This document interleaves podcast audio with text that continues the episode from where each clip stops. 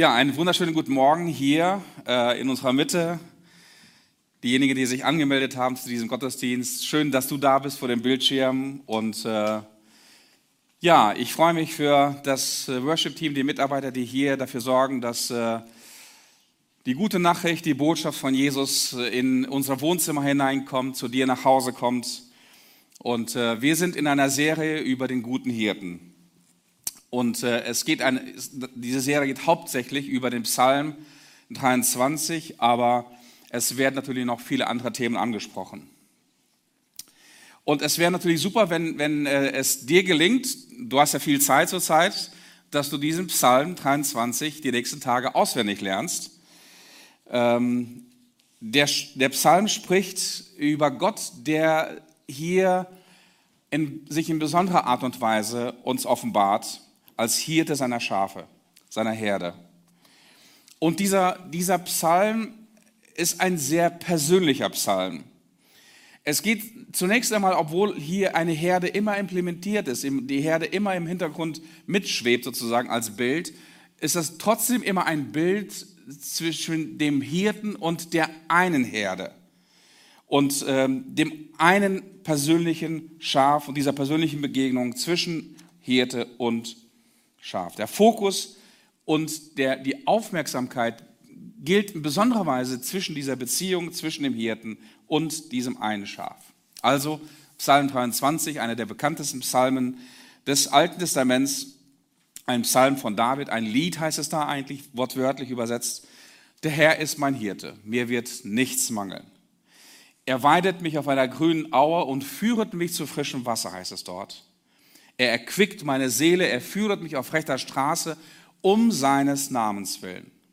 Und ob ich schon wanderte im finstern Tal, so fürchte ich kein Unglück, denn du bist bei mir. Dein Stecken und Stab trösten mich. Du salbest mein Haupt mit Öl und schenkest mir voll ein. Gutes und Barmherzigkeit werden mir folgen mein Leben lang. Und ich werde bleiben im Hause des Herrn immer da.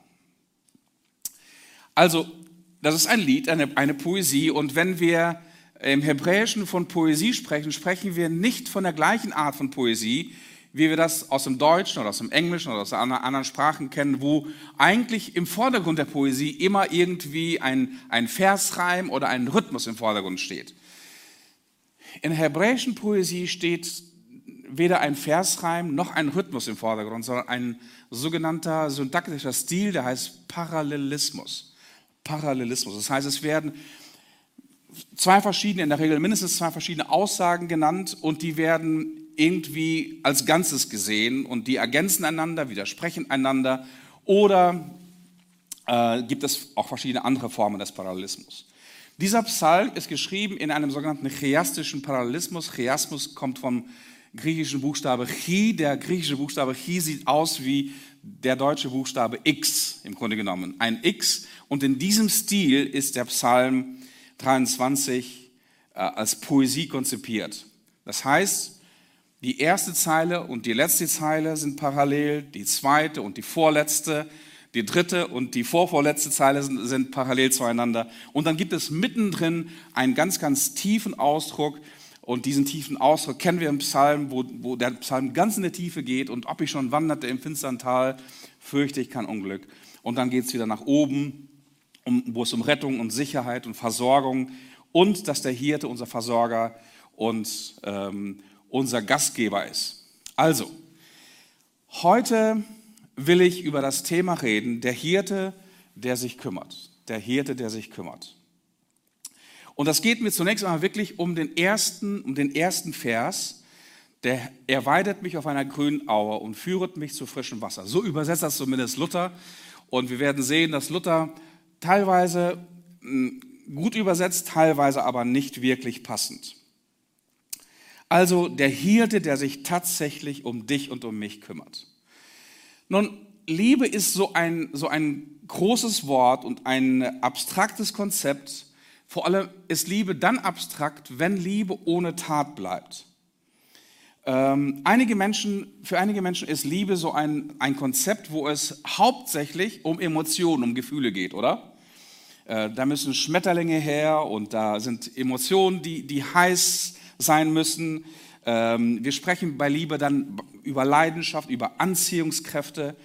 Und das halten äh, viele, viele Menschen heute für Liebe.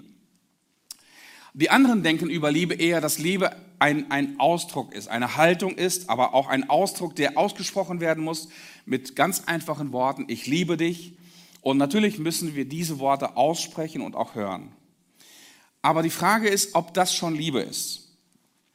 Der Evangelist Johannes schreibt in einem seiner Briefe folgendes. Meine Kinder, lass uns nicht lieben mit Worten noch mit der Zunge, sondern mit der Tat und mit der Wahrheit. Also Liebe ohne Taten ist genauso schnell weg wie der Schnee, der gerade draußen fällt. Und wenn es ein bisschen wärmer wird, ist der Schnee, der Schnee weg. Natürlich spielen beim, beim ganzen Konzept von Liebe Gefühle und auch äh, Sprache eine Rolle, aber die Hauptakteure der Liebe sind immer handfeste Taten. Wenn diese Akteure der Liebe fehlen, egal wie hoch die Gefühle sind und wie, wie, wie, wie groß die Worte sind, wenn diese Hauptakteure der Liebe fehlen, das heißt handfeste Taten, dann gibt es über kurz oder lang keine Liebe mehr, weil Liebe ist sehr, sehr konkret und Liebe macht sich die Hände dreckig. Liebe bereitet Essen zu. Deswegen sagen wir im Deutschen, die Liebe geht durch den Magen. Liebe putzt das WC. Liebe wechselt die Pampers.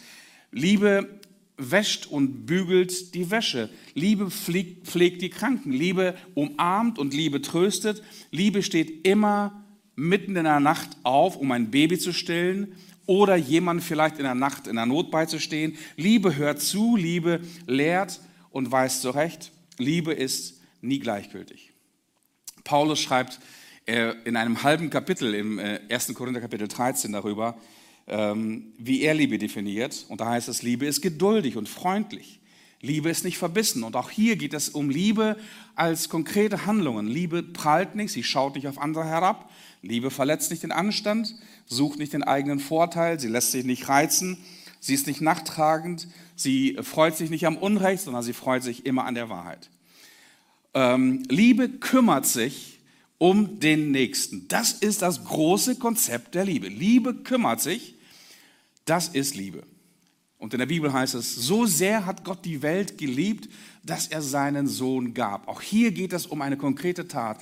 Liebe gibt, Liebe kümmert sich. Nun, hier im Psalm 23 ist dieser Hirte als zentrale Figur des Psalms derjenige, der sich für uns sorgt, um uns sorgt, um sich um dich und um mich kümmert. Nun, was ist die konkrete Aufgabe eines Hirten für ein Schaf oder für eine Herde? Ich lese mal einen Text aus Hesekiel 34. Der Hesekiel Text 34, Kapitel 34 ist eigentlich ein abschreckendes Beispiel für einen Hirten, weil hier die, die Hirten des Volkes Israel angemahnt werden, dass sie ihre, ihren Job nicht tun. Aber aus diesem Kapitel lesen wir und sehen wir, erkennen wir sehr, sehr klar, was die eigentliche Aufgabe eines Hirten ist. Das Problem ist, die Führer, die Leiter des Volkes haben diesen Hirtenjob nicht getan. Deswegen, deswegen werden sie vom Propheten angemahnt. Aber du hörst hier schon, was, die, was der Job, was die Job Description, was die Aufgabe eines Hirten eigentlich ist. Da heißt es in Ezekiel 34, das ist das Wort des Herrn, das zu mir geschah, also zum Propheten Hesekiel. Menschenkind, Weissage gegen die Hirten Israels, also gegen die Leiter, gegen, das, äh, gegen die Führer des Volkes prophezeie gegen sie und sprich zu ihnen. So spricht der Herr Gott. Wehe den Hirten Israels, die sich selbst weiden. Sollten diese Hirten nicht die Herde weiden, aber ihr esst das Fett und kleidet euch mit der Wolle und schlachtet das Gemästete, aber die Schafe wollt ihr nicht weiden. Also hier merkst du, dass der Hirte eher an der Wolle als an dem Wohle der Schafe interessiert ist. Das Schwache stärkt ihr nicht und das Kranke heilt ihr nicht. Das Verwundete verbindet ihr nicht. Das Verirrte holt ihr nicht zurück und das Verlorene sucht ihr nicht. Das Starke aber tretet ihr nieder mit roher Gewalt. Also hier merkst du schon, hier ist eine Job Description eigentlich für einen Hirten. Das heißt, er kümmert sich um die Schwachen, er heilt die Kranken, die Verwundeten verbindet er, er holt das Verirrte zurück und er versorgt auf täglicher Basis die Schafe seiner Herde. Also hier im Psalm 23 wird dieser Hirte dargestellt, der wirklich alle seine Aufgaben treu erfüllt. Der Herr ist mein Hirte. Mir wird nichts, nichts fehlen. Der Hirte, der sich wirklich kümmert. Und diese, diese, dieses, diese Zusage, der Herr ist mein Hirte, mir wird nichts mangeln, kommt aus dieser Beziehung. Und wenn diese Beziehung da ist, dann kommt diese große Verheißung hier im Psalm, mir wird nichts mangeln. Mir wird nichts mangeln. Dir wird nichts mangeln. Und diese Zusage ist sehr klar und diese Zusage ist eindeutig und überschwänglich. Es heißt hier nicht etwa, dir wird schon ein bisschen was fehlen in deinem Leben und du wirst nicht so wirklich äh, die Erfüllung in deinem Leben haben. Du wirst hier und da schon Mangel leiden. Nein, es heißt hier eindeutig, der Herr ist mein Hirte, mir wird nichts mangeln. Nichts mangeln. Ich weiß es nicht genau, in welcher Lebenssituation du gerade bist und wo du gerade deinen Mangel erlebst. Und ich denke, dass du, das, du, du darfst wirklich im Glauben heute aussprechen, wenn der Herr dein Hirte ist, dass du keinen Mangel haben wirst. Das ist Gottes Zusage, das ist keine, keine menschliche Idee. Gott sagt es dir heute Morgen zu, mir wird nichts mangeln, dir wird nichts mangeln. Und das kannst du ruhig laut jeden Morgen über deinem Leben aussprechen. Das ist eine Affirmation, eine Bestätigung, das ist so sicher, wie wenn der Frühling im, äh, im Frühling der, die, die Sonne wieder scheint und der Regen kommt, dass das Land wieder aufblüht. Genauso sicher ist diese Zusage. Wenn du das glaubst und wenn du das über deinem Leben aussprichst, dann wird das so passieren. Aber die Frage ist, was sprichst du über deinem Leben aus? Wie siehst du dich? Was glaubst du? Und viele sagen folgende Dinge über sich aus. Ich, ich kann nichts und ich bin nichts und ich schaffe das nicht und ich bin nichts wert und ich, ich bin nicht geliebt und mir fehlt das und mir fehlt das und es geht mir so schlecht, besonders vielleicht jetzt in den letzten Monaten und Wochen, wo viele eingesperrt sind und wir eingeschränkt sind und äh, da kann man schon auf sehr, sehr trübsinnige und dumme Gedanken kommen. Wir Menschen ziehen immer das an, was wir anziehend finden. Wir Menschen ziehen immer das an, was wir anziehend finden. Und wenn du so schlecht über dich selbst, über die Welt und über dein Leben denkst, ziehst du förmlich diese Dinge für dich in deinem Leben an. Und die Frage ist, ob du das wirklich willst. Ob du das wirklich willst. Und wie wäre es, wenn du jeden Morgen neu aufwachst und wirklich Psalm 23, zumindest die erste Zeile, die ist sehr, sehr einfach auswendig zu lernen, der Herr ist mein Hirte, mir wird nichts mangeln. Der Herr ist mein Hirte, mir wird nichts mangeln.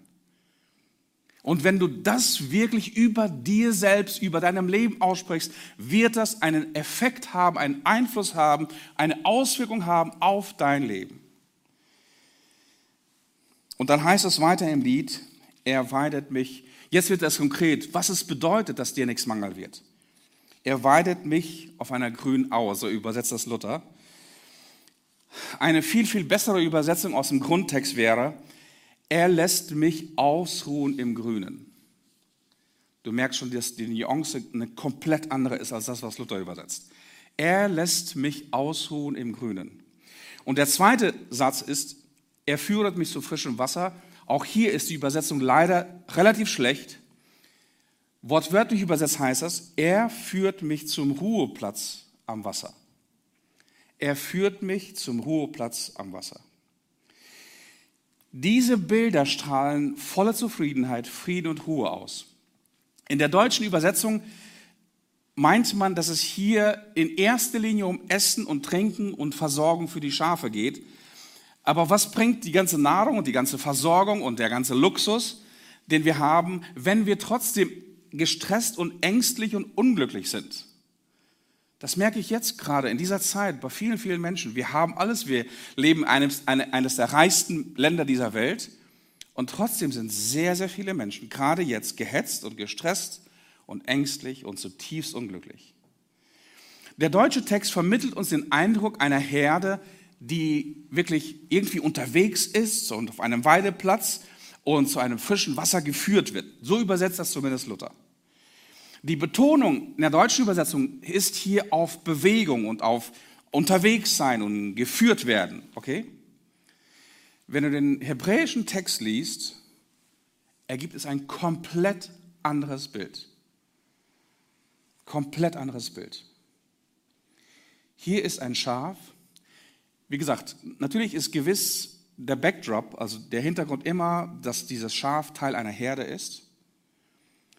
Aber dieses Schaf ist inzwischen satt, hat seinen Durst gestillt und hat sich nun hingelegt, um auszuruhen, zu verdauen und zu schlafen. Der Hirte kennt solche Plätze.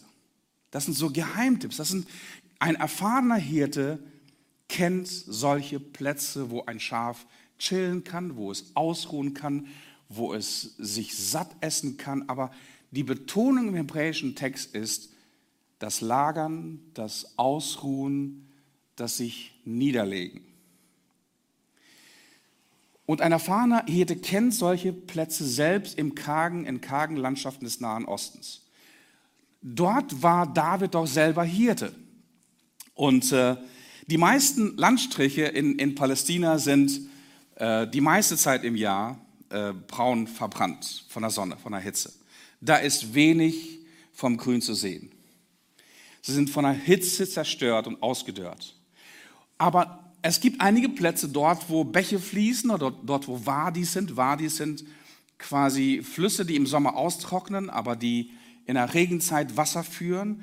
Unten drunter ist es oft feucht und dort wachsen grüne Landschaften. Äh, oder dort, wo ein, wo ein Wasser irgendwie an einer Senke angesammelt worden ist von der Regenzeit, dort sprießt es überall mit frischem Grün. Und über eine solche Oase spricht der Psalm 23. Diese Oase ist quasi so ein, so ein Leckerbissen. Solche Oasen befinden sich überall im Nahen Osten. Und ich habe Palästina einige Male besucht und kennengelernt. Und ich kam an solche Plätze und an solche Oasen selber vorbei. Und diese Oasen sind wirklich für ein, für ein Schaf oder für ein, für ein äh, grasendes Tier wirklich das Beste vom Besten. Ein Fünf-Sterne-Hotel für Schafe, weil hier gibt es tatsächlich alles. Ähm, ich kann mich noch erinnern, nach einer Wüstenwanderung in eine solche Oase gekommen zu sein und dann einfach mal ins Wasser zu springen und äh, sich in Schatten zu setzen, es ist wunderbar. Und das ist für die Tiere, für die Schafe genau das Gleiche. Hier gibt es das beste Essen, die besten, das beste Wasser, das frischeste Wasser, die besten Pools, das beste Spa, das beste Zimmer sozusagen und die besten Betten. Hier kann man tatsächlich die Seele baumen lassen. Hier kann man wirklich zur Ruhe kommen. Und das ist ein Rundumpaket für Leib, Seele und Geist. Und darum geht es in diesem Psalm. Hier geht es um eine Rundumversorgung für Leib, Seele und Geist. Und genau das meint David, wenn er schreibt, und ich übersetze jetzt direkt aus dem Hebräischen, der Herr ist mein Hirte, es fehlt mir an nichts, er lässt mich ausruhen im Grünen, er führt mich zum Ruheplatz am Wasser. Also ein Schaf, das sich hinlegt und das sich ausruht, gibt noch ein anderes Zeichen von sich. Und zwar, es gibt als Zeichen, dass es sich komplett sicher fühlt. Solange der Hirte in seiner Nähe ist, ist das Schaf sicher. Ein Schaf hat selbst keine einzige Möglichkeit, um gegen natürliche Feinde vorzugehen. Ein Schaf kann nur Sicherheit finden im vollen Vertrauen auf den Hirten. Und genau das ist es, was diese ersten Zeilen des Psalms vermitteln wollen. Der Hirte arbeitet für dich und für mich. Der Hirte arbeitet und ist wachsam für das Schaf, selbst wenn es schläft, es chillt und entspannt und ausruht. Ruhig schlafen gehen und ruhig ausruhen sind ein Ausdruck in der Bibel, ein Ausdruck tiefen Glaubens und tiefen Vertrauens. Natürlich entspricht das nicht unserer deutschen Kultur, oder?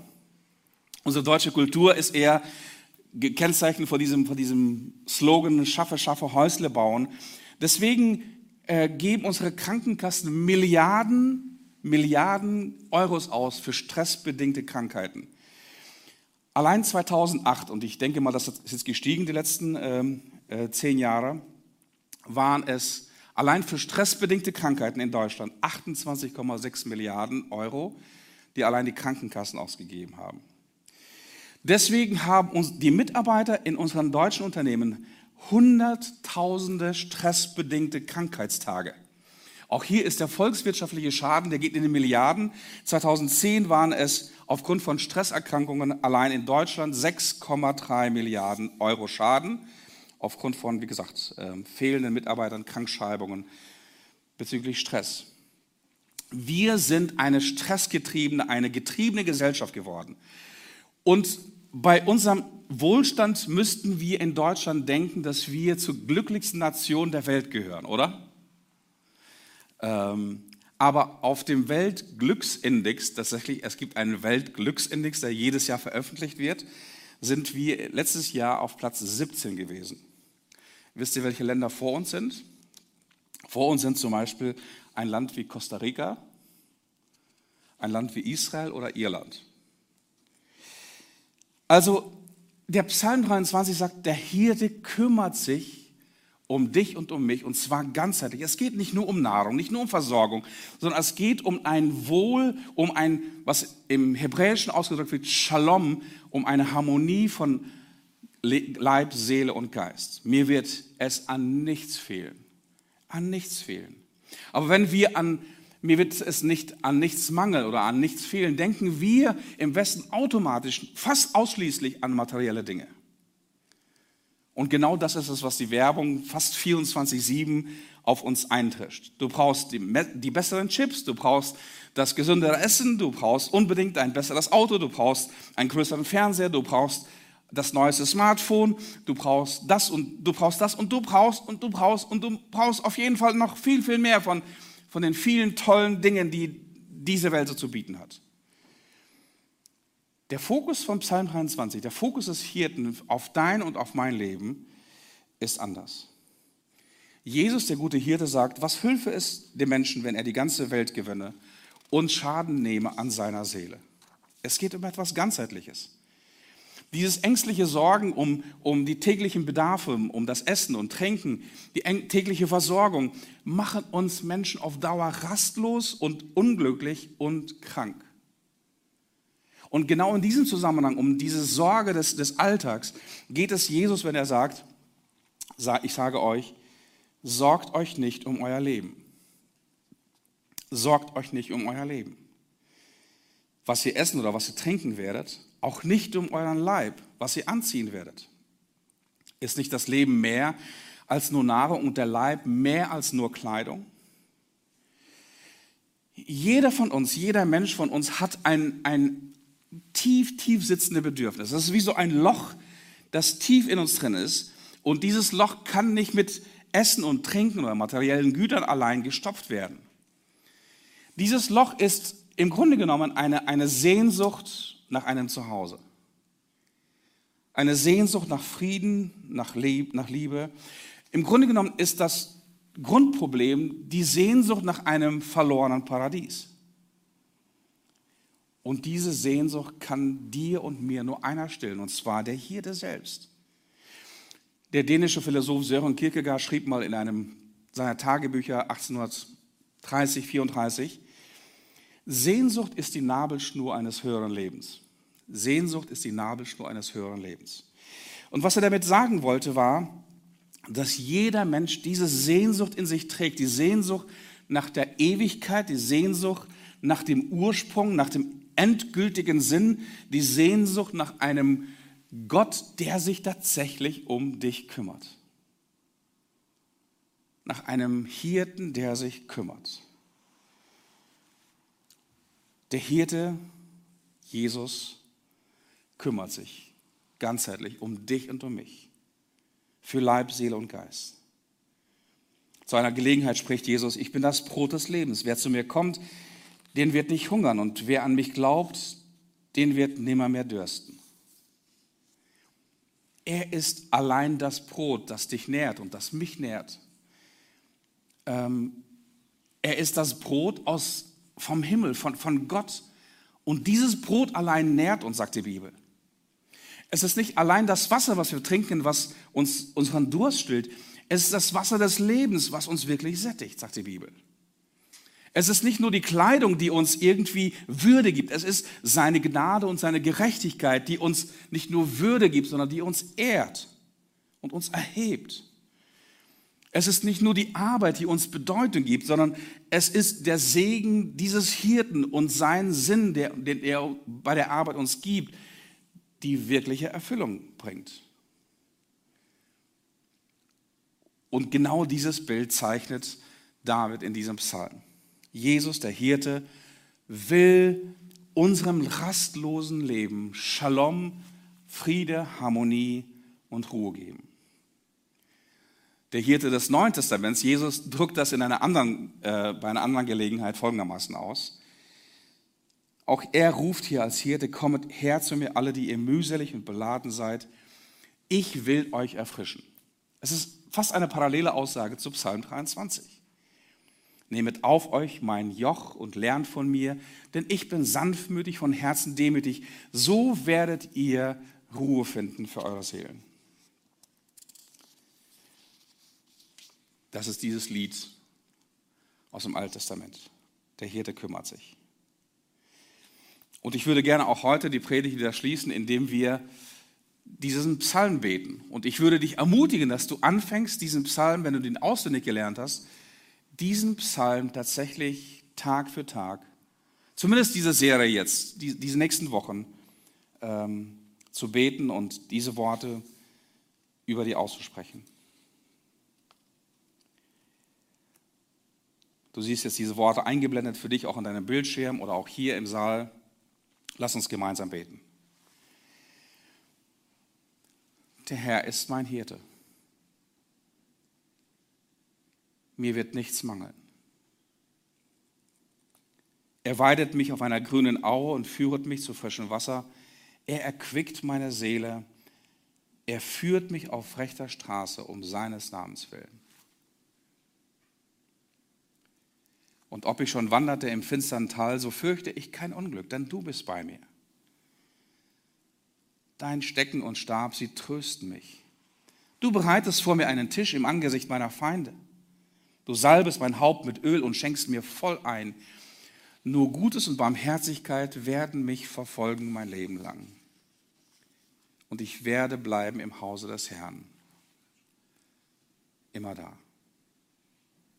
Amen. Dieser Hirte ist Jesus. Und der Herr segne dich für die kommende Woche, dass du wirklich in dieser Weise Gottes Erbarmen, Gottes Fürsorge für dein Leben an Leib, Seele und Geist erlebst. Sprich diese Worte immer wieder aus. Der Herr ist mein Hirte. Mir wird es an nichts fehlen. Bleib gesund, gesegnet, gedrückt von mir und von uns allen, von den Mitarbeitern hier. Und wir sehen uns auf jeden Fall nächsten Sonntag wieder. Gottes Segen.